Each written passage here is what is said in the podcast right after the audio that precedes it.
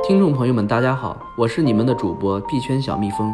今天是三月十五日，星期五，欢迎收听由能听盘的币圈头条 APP 蜜蜂茶独家制作播出的《必须知道》。首先，我们来看数字货币方面消息。有消息称，比特币第四大巨鲸钱包地址可能在抛售比特币。这一钱包地址成立于二零一四年十月，自此开始囤积比特币。二零一八年又开始逐渐抛售钱包内的资产。该地址不是交易所地址。最近这一钱包地址开始进行拆分，每次将一千个比特币分至单独的钱包中。这表明这头巨鲸钱包要么在分散资产以躲避关注，要么在私下场外交易中出售比特币。目前这一钱包内拥有十一点三万个比特币，当前价值约四点三五亿美元。Once Rating 在推特上发起了关于2019年最喜欢的加密货币的调查，结果发现，参与调查的8505人中，有60%的人选择了 XRP，24% 的人选择了 ADA，12% 人选择了 BTC，仅4%的人选择了 ETH。本月底，达士币社区将会举行首次选举，选出达氏信任保护者。保护者将在项目的发展方向上给予社区最终发言权。该职位对任何个人开放，只要他达到法定年龄，并且不是伊朗、古巴和朝鲜公民。六名候选人将由该网络的五千个主节点选出。截止三月九日一周内，委内瑞拉当地的比特币交易量比上周下降了百分之四十，达到自一月中旬以来最低水平。当地经济学家认为，交量下滑的直接原因是最近委内瑞拉持续的停电。最近。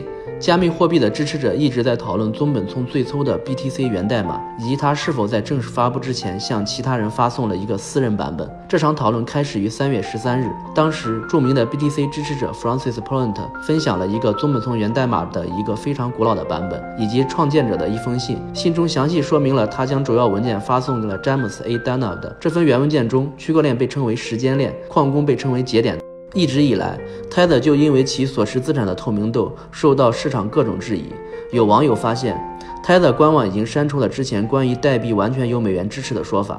现在，Tether 官网的一个新更新显示，美元持有量不再涵盖全部 USDT 供应。在 Reddit 上，网友对美元以外其他货币的支持提出质疑，认为这将其损害其合法性。还有网友总结道：“我想，我们又回到了信任第三方、实行部分准备金制度来管理市场的时代。”数据显示，中国加密货币和区块链相关专利数全球第一。截止目前，中国获得七百九十项加密货币和区块链相关专利批准，排名首位。美国以七百六十二项专利批准排名第二，韩国和澳大利亚接下来分别以一百六十一项和一百三十二项紧随其后。此外，N 灿拥有二百零三项，为该领域最活跃的企业。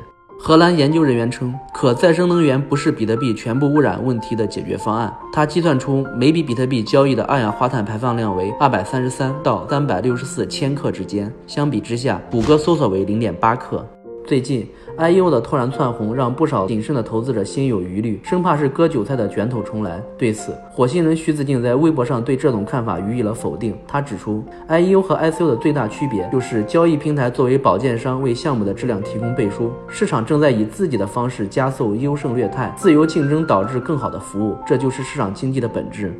昨日，有国外媒体发文认为，I.E.O. 将会对去中心化交易所造成威胁，并详细对比了 I.E.O. 和 I.C.O. 蜜蜂茶已对该文进行了翻译，并在昨日发布在蜜蜂茶公众号上。对此有兴趣的朋友可以了解下。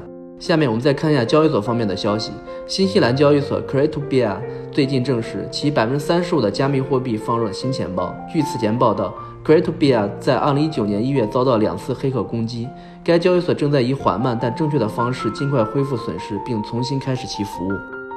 欧洲加密货币交易所 Bitrex 在推特宣布取消首个 IEO 销售计划 RAID 代币的 IEO 产品，并指信任和诚信是 Bittrex 最宝贵的资产。据报道，这或许和 RAID 最近卷入的争议有关。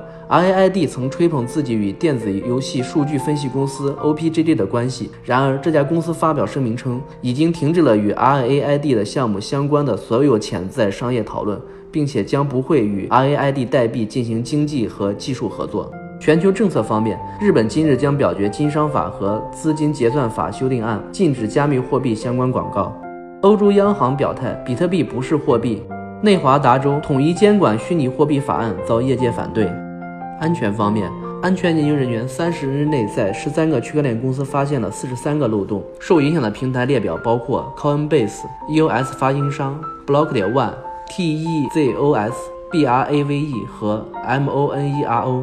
用户爆料：国内某知名数字资产交易所疑似被撞库攻击，目前有部分用户账户被盗用。